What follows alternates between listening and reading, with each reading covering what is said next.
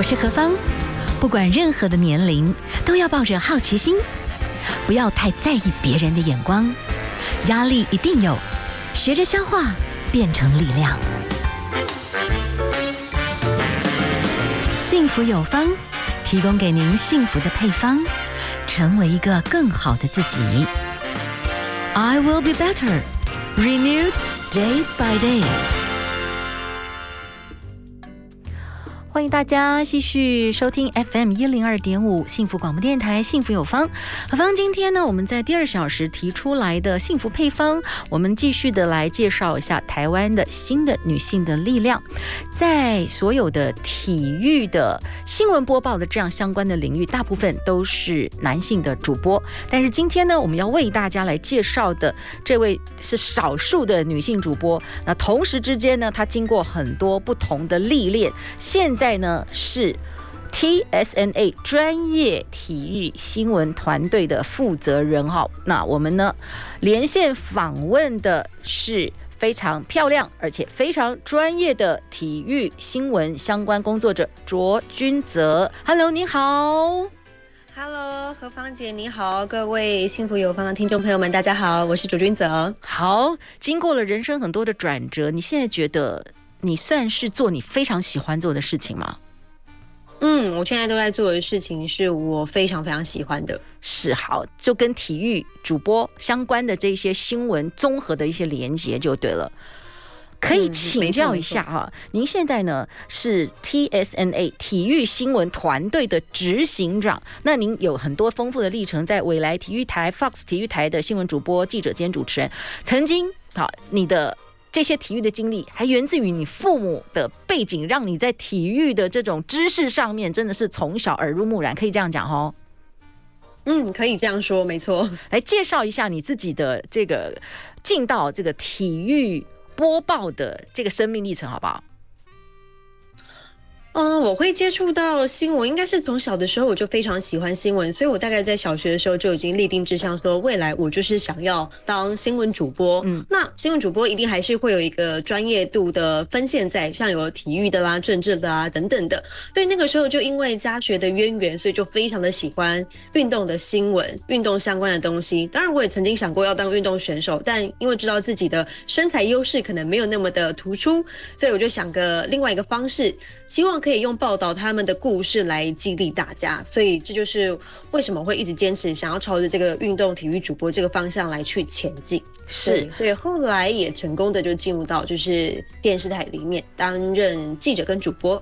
好，可以请教一下，说真的哦，在我觉得一直到现在啦。在体育界的体育主播，大部分都是以男性为主。那么在那么激烈竞争的主播台上，哈，你会不会受到一些跟性别来的一些歧视，然后一些不公平？先，你觉得有没有？嗯，我觉得这个其实近几年已经有变化，有一些大了。嗯、因为我们知道，其实运动长期是男性较具有话语权威的领域，是。但这几年女记者的人数已经渐渐的超越男记者，但在这个性别议题上面是比较趋平衡。只是在赛事主播台上，还是比较少看见女性主播来担任就是主 key 的这个部分，顶 Okay. 多大概就是女性的球评来播报女子篮球的赛事啊等等。嗯、但在其他的领域上面，其实很难看到女性的赛事主播，这个确实是真的是很难很难很难再再去有有成长的部分，就还有在突破的空间了哈。好，我们今天连线访问的是我们已经经历了很多的体育新闻相关主播，现在是 TSNA 体育新闻。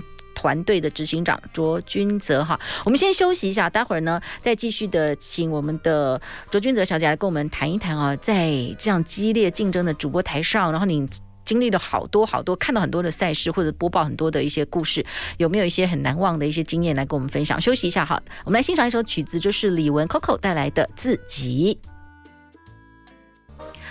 FM 一零二点五幸福广播电台，幸福有方，我是幸福 DJ 何芳。今天呢，我们第二小时哈，我们来谈谈台湾女性的力量。好，我们连线访问的是 TSNA 体育新闻团队的执行长卓君泽小姐。呃，我想请教一下我们的主播哈，就是在这么特殊的一个以男性为主的体育的主播台上面，说实在的，你长得非常非常的漂亮，所以曾经是这个呃体育主播的三朵花之一。可是这个称谓当然有某个部分当主播也是加分，但是我觉得如果在专业上面，实际上内部会不会有些暗潮汹涌这样子？其实你要证明你的专业，我只需要做很多很多的努力，可以这样讲吗？嗯，其实我蛮讨厌三朵花这个称号，啊，真的，哦，就好像有人帮你灌了三朵花，好像你就只能是当那一朵花，嗯，而不是会去看见你新闻播报上面的专业。嗯，所以我觉得像何芳姐讲的，就是非常的正确。你必须要花更多的时间来去证明说，你除了有外表之外，你在你的专业度上面是可以跟其他人就是匹敌的，可以匹配的。嗯，那当然，长相基基本上是爸妈给的，你没有办法去改变它嘛。我觉得对我来说，一开始他并非是加分。我就曾经有接过就是观众的来信，他说：“我觉得你们体育新闻很好看。”可是我都切静音，因为当时候是安排了两位女主播在主播台上，他们觉得看画面就好了，不需要听我们讲话。所以我觉得这对于我们在好烦哦。对，这这其实蛮不尊重人的。你就会觉得说我并没有做的不够好，嗯，而是你在这个一在这个件事情上面，你选择的是这样子的方向来去看待我们的工作，嗯。哦，那你只能花更多的时间来去说服他说，你讲的东西是会吸引他的。嗯哼，我们播报的内容会是吸引他的，所以我们就花更多的时间来去证明自己。我可以请教一下，就体育主播的角度来讲，说实在的，漂亮这件事情，当然在荧幕上它是加分的，但是我觉得在竞争，在观众的一些酸言酸语，现在反正是酸民的时代哈，你们的心智要很强壮。对不对？有没有举一些例子？你要 conquer 多少事情，然后不要受影响，然后继续积累专业，这样子要花多少时间才会有一天你觉得这些都可以比较风平浪静？你就是人家就觉得没有疑问了，就是体育主播、专业主播，跟容貌什么都已经没有关系，跟性别也没有关系，这样。大概要过五六年，我自己个人的经验，我是觉得差不多经过了五六年之后，我才有觉得大家是真的是在尊重你，同时也赞美你的外貌。这两者是并驾齐驱，我觉得是需要经过一点点时间来去累积的。如果说只是在主播台上播个一两年，那只会被称为说是过水。那我觉得不会用竞争来去形容主播之间的关系，因为在体育新闻台里面，我们必须除了做主播之外，我们还得做记者的工作，不是只有做好专心播报这件事情就好了。嗯，所以。与其担心就是说会被担会不会会被抨击，就是说哦你的你的专业度怎么样？我们会担心的是自己没有准备好，说要怎么样去呈现这个新闻。是，所以体育新闻的过程当中，你会和很多的台湾不同阶段线上的不同的运动的这些选手，其实是有互动的。对对对，蛮常都有互动的。我们每天就是在面对这些运动员们。嗯、好，等一下可不可以呃休息一下？我们来欣赏一首歌曲之后，请您来跟我们分享一下你在回忆当中你采访过的一些人啊啊，让你觉得印象有什么很难忘的一些人事物，他们你们近身观察，然后给我们的朋友们稍微整理一下，让我们也来用你们的角度来看这些运动的球星，这样的好不好？好好，我们来欣赏一首歌曲啊，就是呃，Jason Mars 带来的这首《Life High》。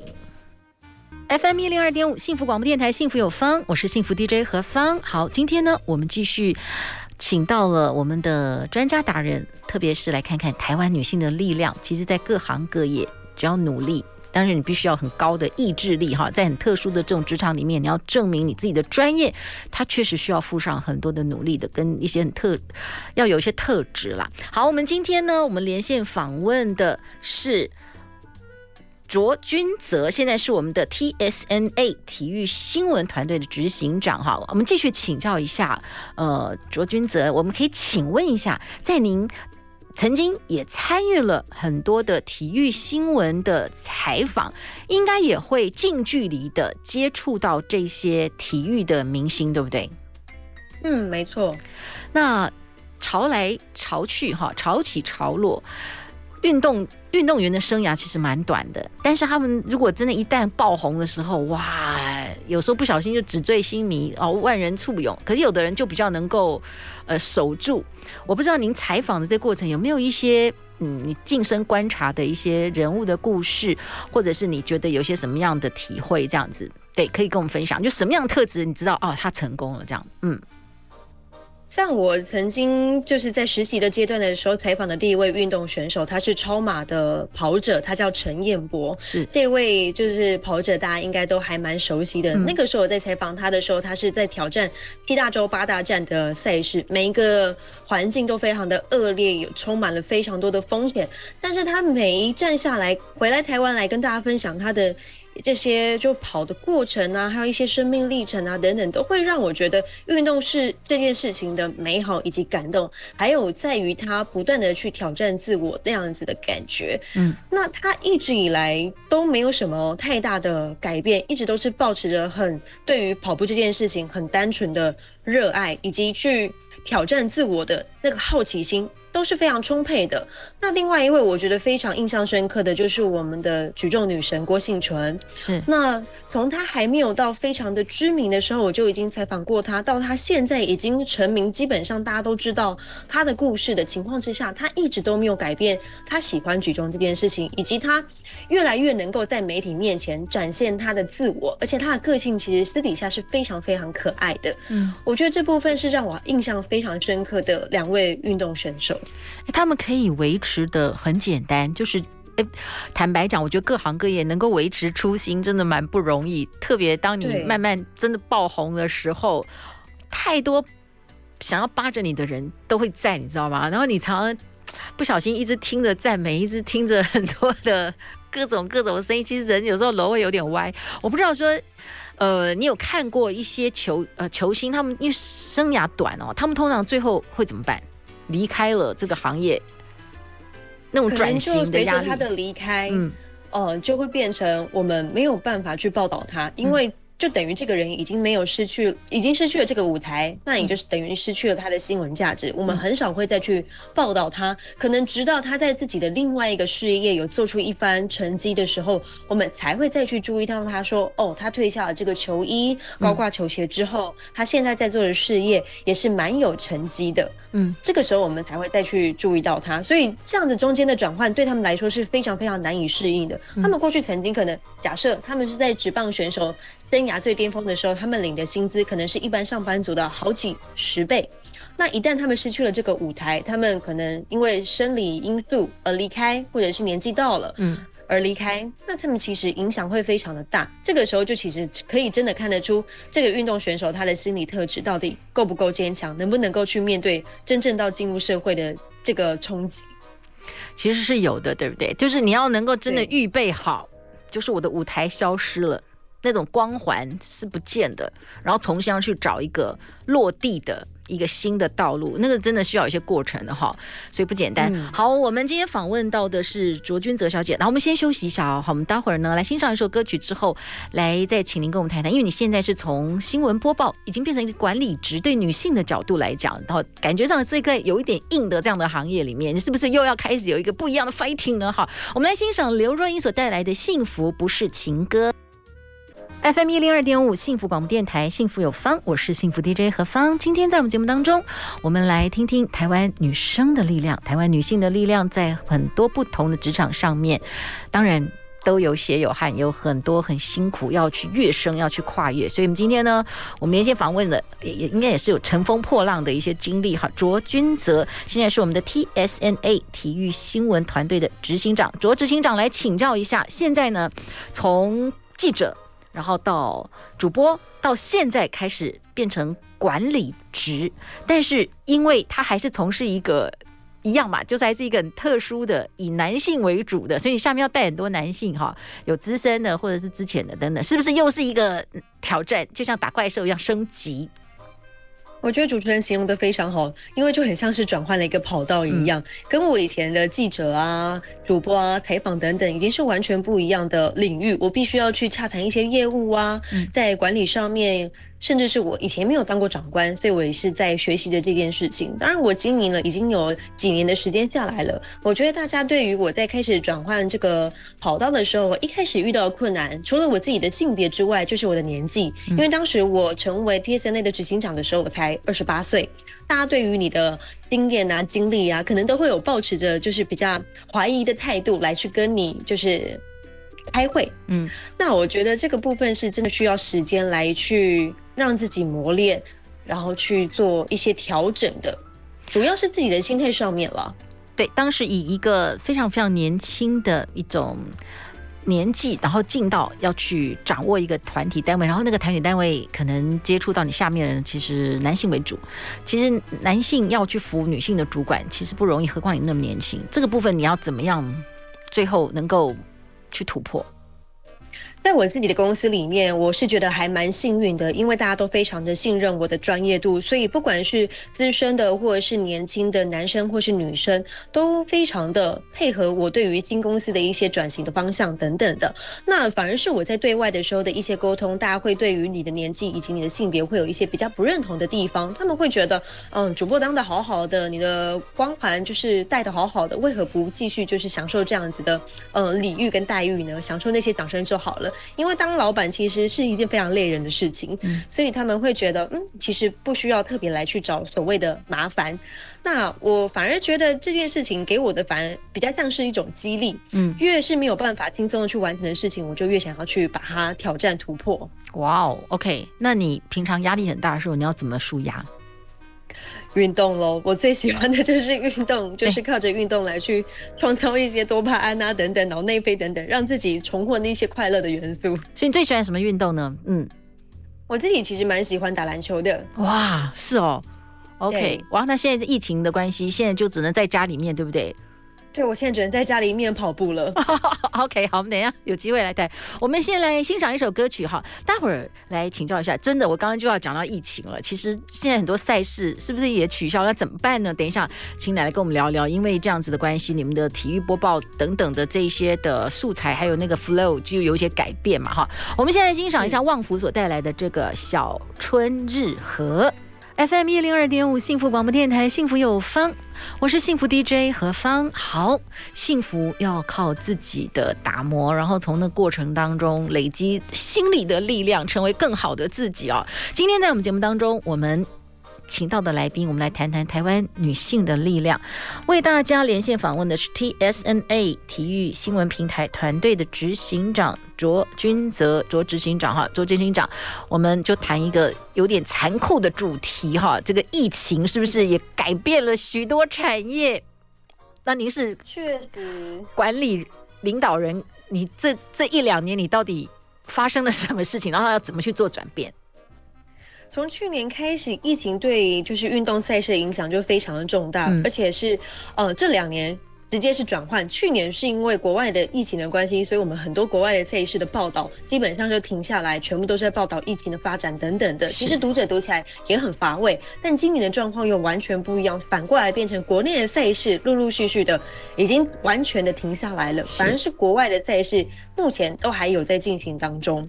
是对，所以。在这样的情况之下，我们没有办法再去靠着采访，不能办，没有办法再去近距离的去接触这些运动赛事的情况之下，我们就想另外的方式，我们可能创造一些节目啊等等的，或者一些比较有趣的讨论式议题的报道，然后来吸引大家的注意。这样子，我觉得现在新媒体哈速度很快，然后创造流量，我觉得因为你是在电视台。等于就是一个很很四平八稳的一个环境，但是我相信它也是积累了很重要的你对这个领域的专业。但是你你现在进到一个算新兴媒体，你们要怎么去突围，或者是它的重点有没有就是不太一样？要有创意是吧？是要非常的有创意。我觉得我自己还蛮幸运的地方是，我的优势就是我是从基本的那个传统媒体出来的，是媒体人。嗯、那我可以固有他原本应该做新闻的一些分寸，但同时又兼具了我们年轻人或者是比较创意创新的那一种创意点。那我可以比较没有。受到一些限制来去发展一些议题，比方说，我最近从去年开始制作的一个叫做《篮球摸骨》的节目，就是跟运动员、篮球员的深入对谈，这个部分就引起广大的回响。嗯，所以我觉得就是必须要在这个很疫情就比较奇怪的状况之下，你要想出一些新的点子，让大家还是注意到说我们的运动还是有持续的在推动、持续的在前进的。是是，所以疫情现在东京奥运目前这个状况。你们本来应该也是摩拳擦掌，觉得一定要去那边大展身手，对不对？对，本来最期待的就是东京奥运了。那所以现在你们在第一线的战场上，现在的这个状况，你觉得呢？你们评估下来是怎样？呃，目前的新闻报道以及我们接受到这些国际奥会的消息，嗯，他们还是觉得会如期的举办。当然，他们会做好一些防疫措施，但我们还是得保护好自己。像我们自己家就会派出一位文字记者跟一位摄影记者到东京去采访这些报道，因为我们还是有运动选手，就是为了这四年一次的奥运，对，用了一辈子的努力啊。对，所以啊，我觉得啊，疫情我们真的希望大家就是能够，嗯，就是。四年一次的一个赛事哈，不要错过了。但是就是希望大家哈，这个整个的产业都不要受到太大的影响。希望哦，好，我们的冬季奥运是能够顺利。那大家那个时候疫情啊、疫苗啊各方面的问题都能够做的一些平衡的解决哈。好，我们先休息一下好了。那我们接下来呢，我要欣赏的是萧亚轩所带来的《闪闪惹人爱》。FM 一零二点五幸福广播电台，幸福有方，我是幸福 DJ 何方。哇，我觉得每一位女性要在自己的职场上面可以坚持，然后会有很多很多的前面的一些门槛，你要必须一点一点的去跨过，要付上很多的努力哈。好，我们今天呢连线访问的是我们的体育新闻主播出身，现在是 TSNA 应该算新兴媒体体育新闻台的团队的执行长。卓君泽，卓执行长，我们最后再请教一下。当然，我自己以前是算是很喜欢，曾经啊蛮喜欢看棒球，特别是啊，当时有一个时期，我个人觉得，嗯，黄黄哎统统一对不对？哈，就是哇，那反正那时候统一跟魏全是不是，就是每一次都对打，当时那个黄金两个黄金投手的时期等等的。可是后来，当然职场。呃，球赛那边就会有一些的问题，比方说有签读案等等，然后有一些的黄金，我自己曾经很喜欢的球员，现在其实也都是有的状况不是很好了。那我不知道说我们的执行长你自己当时有没有曾经在那个环境里面去经历晋升的采访？我加入成为体育新闻媒体的时候，其实是在迁读后期，所以我进到球场的时候，基本上看台上是真的没有什么观众的，空荡荡，哇，可能还有声音会有回音的那一种，是非常惨淡一个状况。但是我也是从那个时候开始，也慢慢见证到球迷愿意回到球场上，愿意再继续支持，相信这些球员，相信这些球赛的那个过程，我觉得是还蛮感动的，因为对于。呃，台湾的观众来讲，其实运动是一个信仰，是一个很像宗教的一个力量，它会带给你非常正向的一个能量。所以，我们其实经不起再一次所谓的像主持人刚刚提到所谓的迁赌啊，或者打假球的这个案件的那个就是摧残，真的再也经不起了。对，嗯，你从当时真的就是。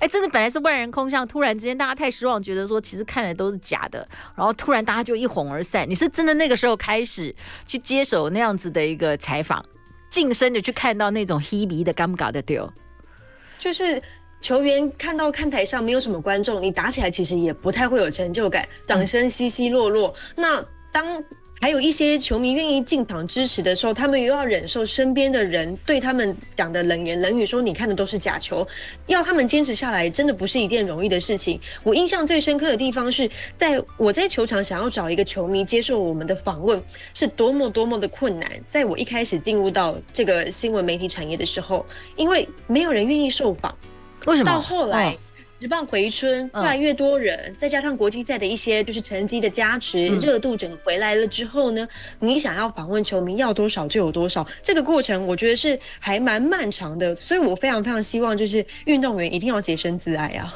是，那当然我我们。看到我自己曾经都有喜欢的一些球员等等啊，比方说像张志佳，我就一直很希望他能够摆脱他的一些困境啊。那我觉得当然就是那种黄金球员，他们的黄金时代的时候，真的诱惑非常的多哈。